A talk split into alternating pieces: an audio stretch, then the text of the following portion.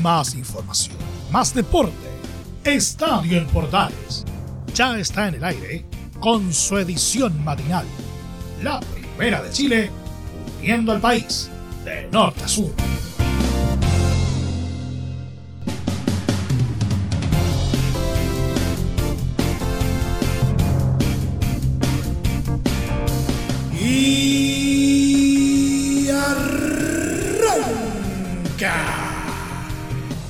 Señoras y señores, ¿cómo les va? Muy buenos días, bienvenidos una vez más, bienvenidos al show. Día miércoles, mitad de semana, y tenemos muchas cositas eh, para compartir, sobre todo y de manera especial el, el, hito histórico de la Roja Femenina alcanzado el día de ayer, en donde clasificaron a los Juegos Olímpicos de Tokio 2020. ¿Mm? Vamos a estar contando todos los detalles al respecto. Vamos también a echarle una pasadita a la primera división y a una jornada bastante cargadita a la UEFA Champions League que ya está en etapa de definición, al menos con miras a las semifinales. De esto y mucho más en los próximos 30 minutos porque aquí comienza Estadio en Portales.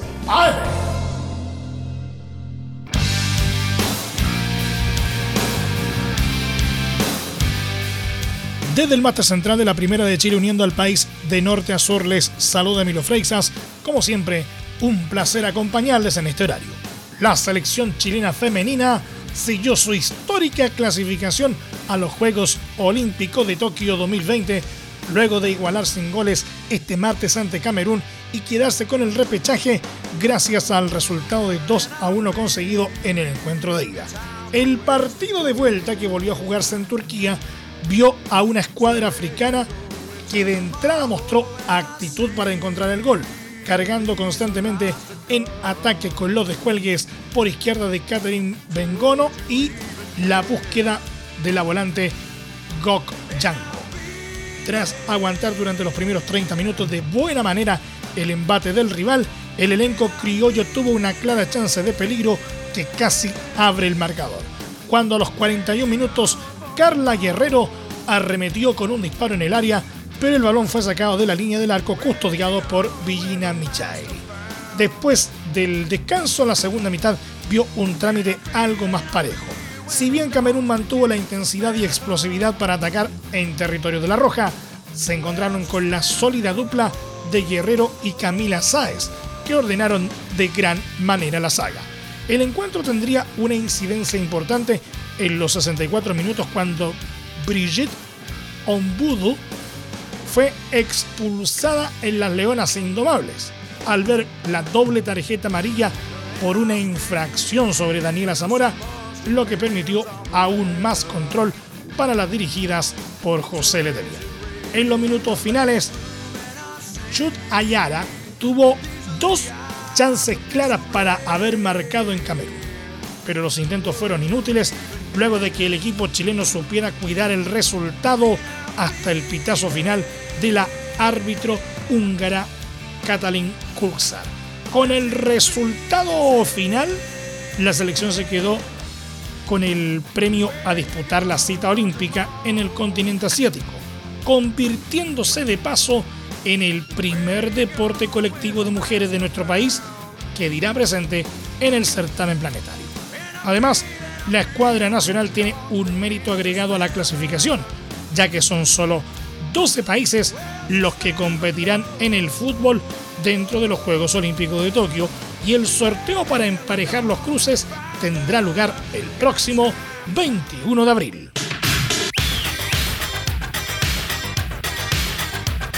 El entrenador de la selección chilena femenina, José Letelier, no se guardó su felicidad luego de la histórica clasificación a Tokio 2020 al superar el repechaje olímpico ante Camerún. Para el DT, cuesta asimilar este nuevo logro del combinado criollo. Asimismo, subrayó que lo que han hecho estas jugadoras es imborrable. José Letelier, en Estadio en Portales AM. Bueno, eh, quizás todavía cuesta asimilar un poco todo lo que lo que hemos vivido en el, fútbol femenino. Eh, lo que han hecho estas jugadoras va a ser imborrable en mi, en mi vida y, creo que también para el fútbol femenino de Chile. Eh, muy contento, feliz. Eh, bueno, solamente agradecer a, las jugadoras que han hecho un esfuerzo muy importante. Sabíamos que iba a ser un partido muy, muy complejo por la necesidad que tenía Camerún de, de al menos hacer una diferencia para poder eh, tener la opción de, clasificar. Eh, nos costó mucho, mucho aguantar, eh, mantuvimos un orden, costó mucho tener la pelota, no nos podíamos encontrar en el primer tiempo, pero también pusimos, pusimos lo otro, el, empuje, el deseo de, no dejar escapar esto. Las jugadoras corrieron mucho, hicieron un doble esfuerzo, mantuvimos, mantuvimos un orden defensivo y eso a la postre nos dio la clasificación. También contamos con una arquera que nos da mucha confianza, mucha tranquilidad y eso, eso también es muy eh, relevante para el funcionamiento de nuestra selección. Bueno, eh, primeramente disfrutar esto, eh, no quiero pensar en nada más, llegar a, a Chile y luego ya de lleno ver que, cómo vamos a enfrentar la preparación para los Juegos Olímpicos. Cumplida la histórica clasificación a Tokio 2020, la capitana de la Roja Femenina, Christian Endler, expresó emotivas palabras para referirse al logro que consiguieron y la escuchamos en la Primera de Chile. Bien, súper bien, estamos contentas, felices de, haber logrado esta clasificación. Estábamos muy seguras, pero ilusionadas también de que lo íbamos a lograr. Fue un partido súper duro, difícil, sabíamos que iba a ser así, quizás eh, la dejamos jugar mucho por momento, pero el objetivo se logró. Eh, jugamos inteligente y, nada, contenta, feliz, de, no sé, emocionada, todo. Bueno, primero ahora tenemos que celebrar. Eh, sin duda esto cambia un poco lo que teníamos pensado para adelante. Me imagino que la federación ya está eh, tiene planeado lo que se viene de aquí en adelante. Tenemos tres meses para prepararnos. bueno, ahí se puede Tenemos tres meses para prepararnos. Eh, pero sin duda estoy segura de que, va, de, que va a ser la mejor preparación que podamos hacer para, para llegar bien preparada y representar bien a Chile. Sí,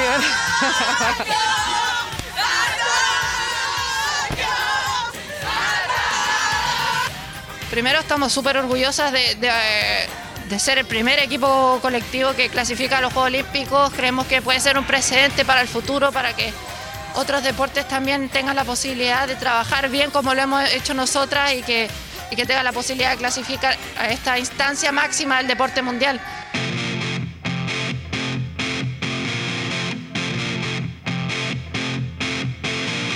El experimentado defensor de Colo Colo Matías Saldivia recibió tres fechas de castigo por su expulsión del fin de semana contra O'Higgins y se perderá el Superclásico frente a Universidad de Chile a disputarse el próximo 25 de abril. La sanción se produjo por la fuerte infracción que cometió a Matías Cajáis el pasado domingo, golpeándolo con su pierna en plancha, por lo que el juez Rodrigo Carvajal no dudó en mostrarle la tarjeta roja y el Tribunal de Disciplina en darle la penalidad. Con esto se suma un nuevo problema para Gustavo Quinteros, principalmente para el compromiso de este domingo contra Everton en Viña del Mar a partir de las 15 horas, en el que Maximiliano Falcón cumplirá su última jornada de sanción y para el que tampoco tendrá al lesionado Felipe Campos.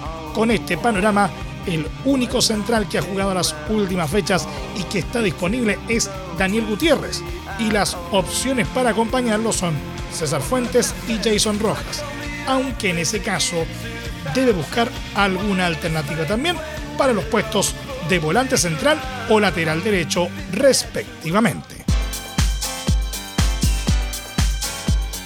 La Seremi de Salud Metropolitana Paula Labra avisó que habrá multas para los ocho participantes de la historiada reunión en casa del entrenador de Universidad de Chile, Rafael Dudamel, pero aclaró que en esta ocasión el club no tiene ninguna responsabilidad. Según explicó, se realiza un sumario al DT como organizador de la reunión social, que recordemos no se puede organizar en cuarentena y se realizó sumario a siete participantes. Fueron ocho sumarios sanitarios que están en curso investigándose donde todos ellos pueden presentar sus descargos y posteriormente serán sancionados con una multa económica que puede llegar a 50 millones de pesos y eso se evalúa dependiendo del caso a caso, argumentó. Luego, afirmó que en este caso el club no tiene ninguna responsabilidad. Aquí los responsables son los individuos que participaron, quien organizó esta reunión social en primer lugar y quienes participaron. Mm,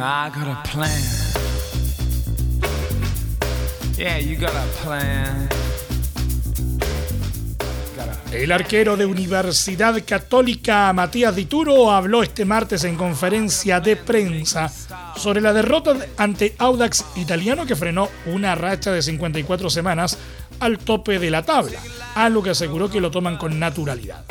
Lo tomamos con la naturalidad que en algún momento iba a pasar.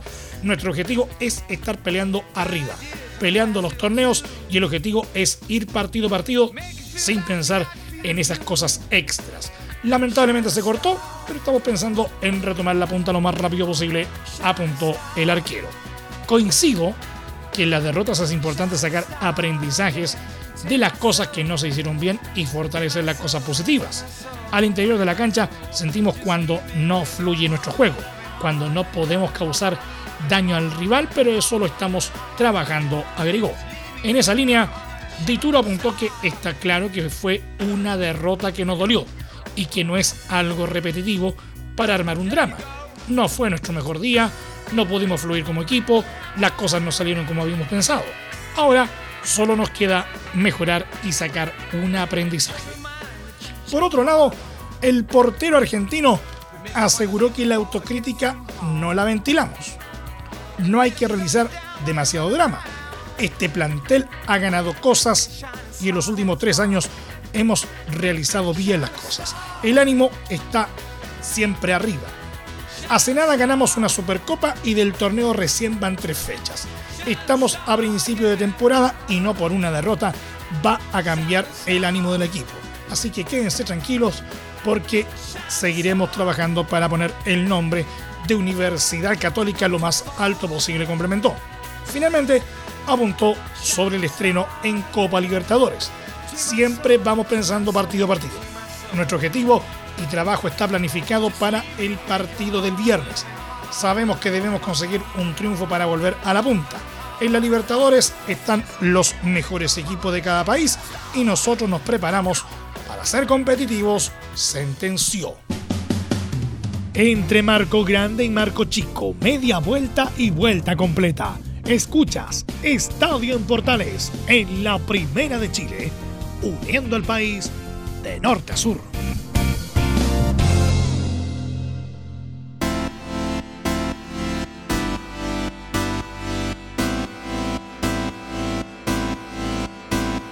Nos vamos a revisar un ratito lo que nos dejó una nueva jornada de la Champions League en Estadio en Portales AM. Chelsea sacó pasajes a las semifinales de la Liga de Campeones de Europa pese a su caída de este martes por 1-0 como local ante el Porto. Esto gracias a la victoria por 2-0 de la ida. El cuadro inglés, que por culpa del COVID-19 debió ser local en el estadio Ramón Sánchez Pizjuán de Sevilla, logró aguantar la ventaja en el local y se instaló en la ronda de los cuatro mejores de Europa. En un duelo de dientes apretados, Porto siempre estuvo más cerca, pero no pudo reflejarlo en el marcador hasta el epílogo del encuentro, 90 más 4, cuando el iraní Mehdi Taremi anotó con un golazo de chilena el único tanto del partido. La conquista llegó demasiado tarde para que los portugueses lograran acercarse a la clasificación, por lo que al final de cuentas fue Chelsea el equipo que celebró en Sevilla.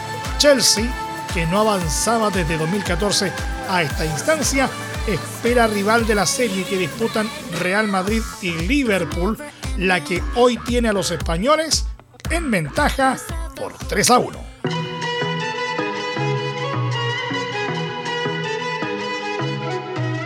Paris Saint-Germain clasificó a semifinales de la Champions League pese a caer por 1-0 ante Bayern Múnich en el Parque de los Príncipes, en un inolvidable partido por su extraordinario nivel e intensidad. La llave quedó igualada 3-3 en el resultado global, pero los franceses avanzaron producto de sus tres goles de visita en el compromiso de ida, 3-2. El encuentro fue delirante en el primer tiempo con llegadas de uno y otro lado sin dar respiro a los jugadores y a los espectadores debido a la tremenda dinámica que hubo. Pese al dominio del balón que tuvo el elenco bávaro, que tenía la tremenda baja de Robert Lewandowski, las llegadas más claras se las generó primero la escuadra dueña de casa y particularmente Neymar, quien con un zurdazo atajado por Manuel Neuer y con dos derechazos a los palos no podía creer que su equipo no fuera ganando. Pero el fútbol no sabe necesariamente de justicia y en el epílogo de la primera parte, Eric Maxim Chupomotín abrió la cuenta para los alemanes a los 39 minutos y dio esperanza para el segundo tiempo, ya que un gol más los metía en la ronda de los cuatro mejores del certamen. El segundo tiempo fue igual de emocionante y nuevamente tuvo a Neymar como protagonista de la farra local, ya que en los 52 minutos tuvo otra vez una inmejorable oportunidad en el área chica de Bayern, pero no logró empujar el efecto. Esto después de una jugada de ensueño de Kylian Mbappé y Ángel Di María, quienes también fueron figuras. A medida que se acercó el pitazo final, todo empezó a ser para el equipo de Múnich, pero acá emergió la gran actuación de Keylor Navas, que ya la había tenido en el duelo de ida y que ahora replicó para ponerle candado a su arco, sellar el paso de su equipo y ganar bonos para los premios de arquero de fin de año, ya que en los últimos meses ha tenido actuaciones brillantes. Paris Saint-Germain enfrentará en semifinales a Borussia Dortmund o Manchester City definen en Alemania su confrontación este miércoles, mientras que en el torneo local chocará este domingo a Saint-Étienne en la lucha por tomar el liderato de la Liga 1. Bayern Múnich jugará este sábado ante Wolfsburgo en busca de seguir pavimentando un nuevo título de la Bundesliga.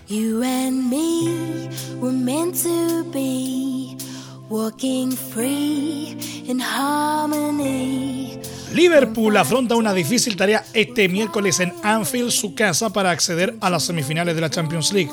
El elenco inglés recibe a un Real Madrid que arriba con la primera opción luego de la victoria que consiguieron en la ida por 3 a 1. La ilusión madridista llega a tope, aunque de igual manera deberán tener resguardos ante algunas bajas con las que cuenta Zinedine Zidane en el equipo que jugará en territorio británico. Sin Sergio Ramos ni Rafael Barán, sus centrales titulares y tampoco su lateral derecho Dani Carvajal, el estratega francés apela a la entrega de sus dirigidos para cosechar un positivo resultado. Ante esta situación, Sisu tendrá que apostar por variantes en su esquema, con el brasileño Eder Militao pasando de las tribunas a jugar tres partidos consecutivos decisivos. La opción de tener que dar entrada a Marcelo en la banda izquierda y pasar a Ferland Mendy a la derecha o alinear de inicio a Álvaro Odriozola, al que se le vio falto de ritmo en el clásico ante Barcelona el pasado fin de semana. El panorama de Liverpool es otro. Casi encomendándose al milagro, los Reds ni siquiera pueden aferrarse a la motivación que les da jugar con su gente en las galerías, por lo que tendrán que confiar exclusivamente en unos jugadores que están teniendo la peor temporada posible. Ni siquiera ante Aston Villa el fin de semana pasado tuvieron un encuentro tranquilo. Vencieron 2 a 1 en el último minuto gracias a un golazo de Trent Alexander Arnold con un Jürgen Klopp que solo dio descanso a Thiago Alcántara, que entró en el minuto 70, y a Sadio Mané, que entró en el 75. Ambos deberían ser titulares este miércoles. Alineaciones posibles: Liverpool formaría con Allison, Trent Alexander Arnold, Ozan Kabak, Nate Phillips, Andrew Robertson, Thiago, Georgino Vinaldum, Fabinho, Mohamed Salah Sadio Mané y Roberto Firmino. En Real Madrid, en tanto, formarían con Thibaut Courtois, Ferland Mendy, Eder Militao, Nacho, Marcelo, Casemiro, Tony Cross, Luka Modric, Federico Valverde, Vinicius y Karim Benzema. El duelo entre Real Madrid y Liverpool se jugará este miércoles desde las 15 horas de nuestro país.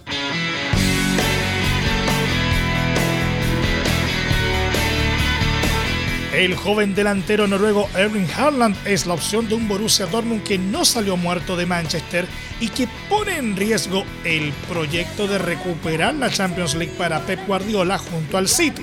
Los alemanes llegan a la vuelta conscientes del favoritismo de los Sky Blues, aunque con cierto optimismo por el buen partido realizado en la ida, pese a la derrota por 2 a 1 encajada en los minutos finales del compromiso. En general, en esta temporada, el Dortmund ha mostrado mejor cara en sus partidos de la Liga de Campeones que en los compromisos de la Bundesliga y eso es algo que también alimenta las ilusiones de los dirigidos por Edin Terzic. La parte negativa de las avispas es la baja del extremo Adon Sancho, que todavía no está a punto físicamente después de una larga lesión.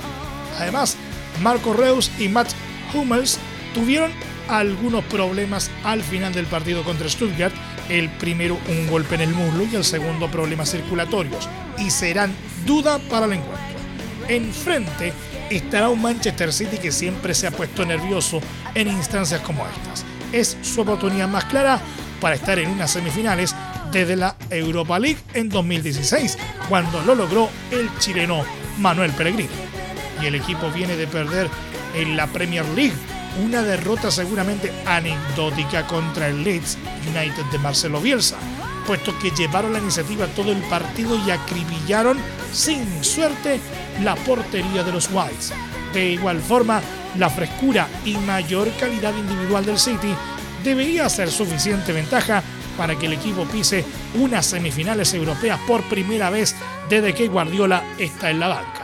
Alineaciones probables, Borussia Dortmund formaría con Hits, Morey, Hummers, Akanji, Guerreiro, Khan, Bellingham, Dahoud, Reina, Brooks y Haaland.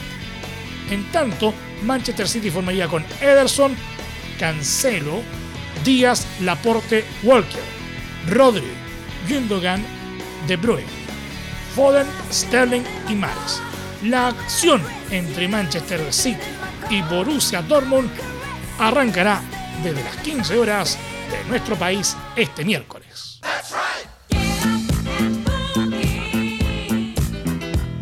Y nos vamos al polideportivo. El chileno Sammy Reyes hizo historia para el deporte nacional luego de concretarse su arribo a la NFL, la liga más importante del fútbol americano a nivel mundial luego de sellar su vínculo con Washington Football Team, equipo que hasta 2019 fue conocido como los Redskins.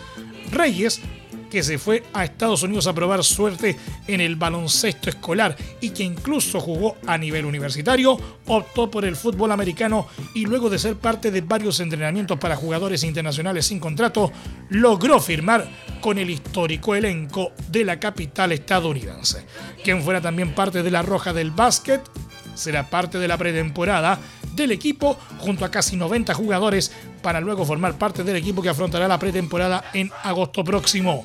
De ese contingente saldrán los 53 jugadores que componen la plantilla que afronta la temporada y otros 12 que siguen entrenando con el equipo. El anuncio fue realizado por el club estadounidense a través de su cuenta en Twitter. Hemos fichado a Lana Cerrada Sammy Reyes anuncia la institución que exhibe una fotografía del jugador chileno firmando el contrato que lo liga a su nueva institución. Nos vamos, nos vamos, nos vamos, nos vamos, nos vamos, nos vamos. Muchas gracias por la sintonía y la atención dispensada. Hasta aquí nomás llegamos con la presente entrega de Estadio en Portales en su edición AM, como siempre, a través de las ondas de la Primera de Chile, uniendo al país de norte a sur les acompañó Emilio Freixas. Muchas gracias a quienes nos sintonizaron a través de las distintas plataformas de Portales Digital, a través de la red de Medios Unidos y por supuesto también a través de la Deportiva de Chile, radiosport.cl. Continúen en sintonía de Portales Digital porque ya está aquí Leo Mora y la mañana al estilo de un clásico. Portaleando la mañana a continuación. Más información luego a las 13.30 horas en la edición central de Estadio en Portales junto a Carlos Alberto Bravo y todo su equipo. Recuerden que a partir de este momento este programa se encuentra disponible en nuestra plataforma de podcast en Spotify, en los mejores proveedores de podcasting y por supuesto también en nuestro sitio web www.radioportales.cl. Que tengan todos un muy buen día y recuerden, ahora más que nunca, quédate en casa. Más información, más deporte. Esto fue Estadio en Portales, con su edición matinal. La primera de Chile, viendo al país de norte a sur.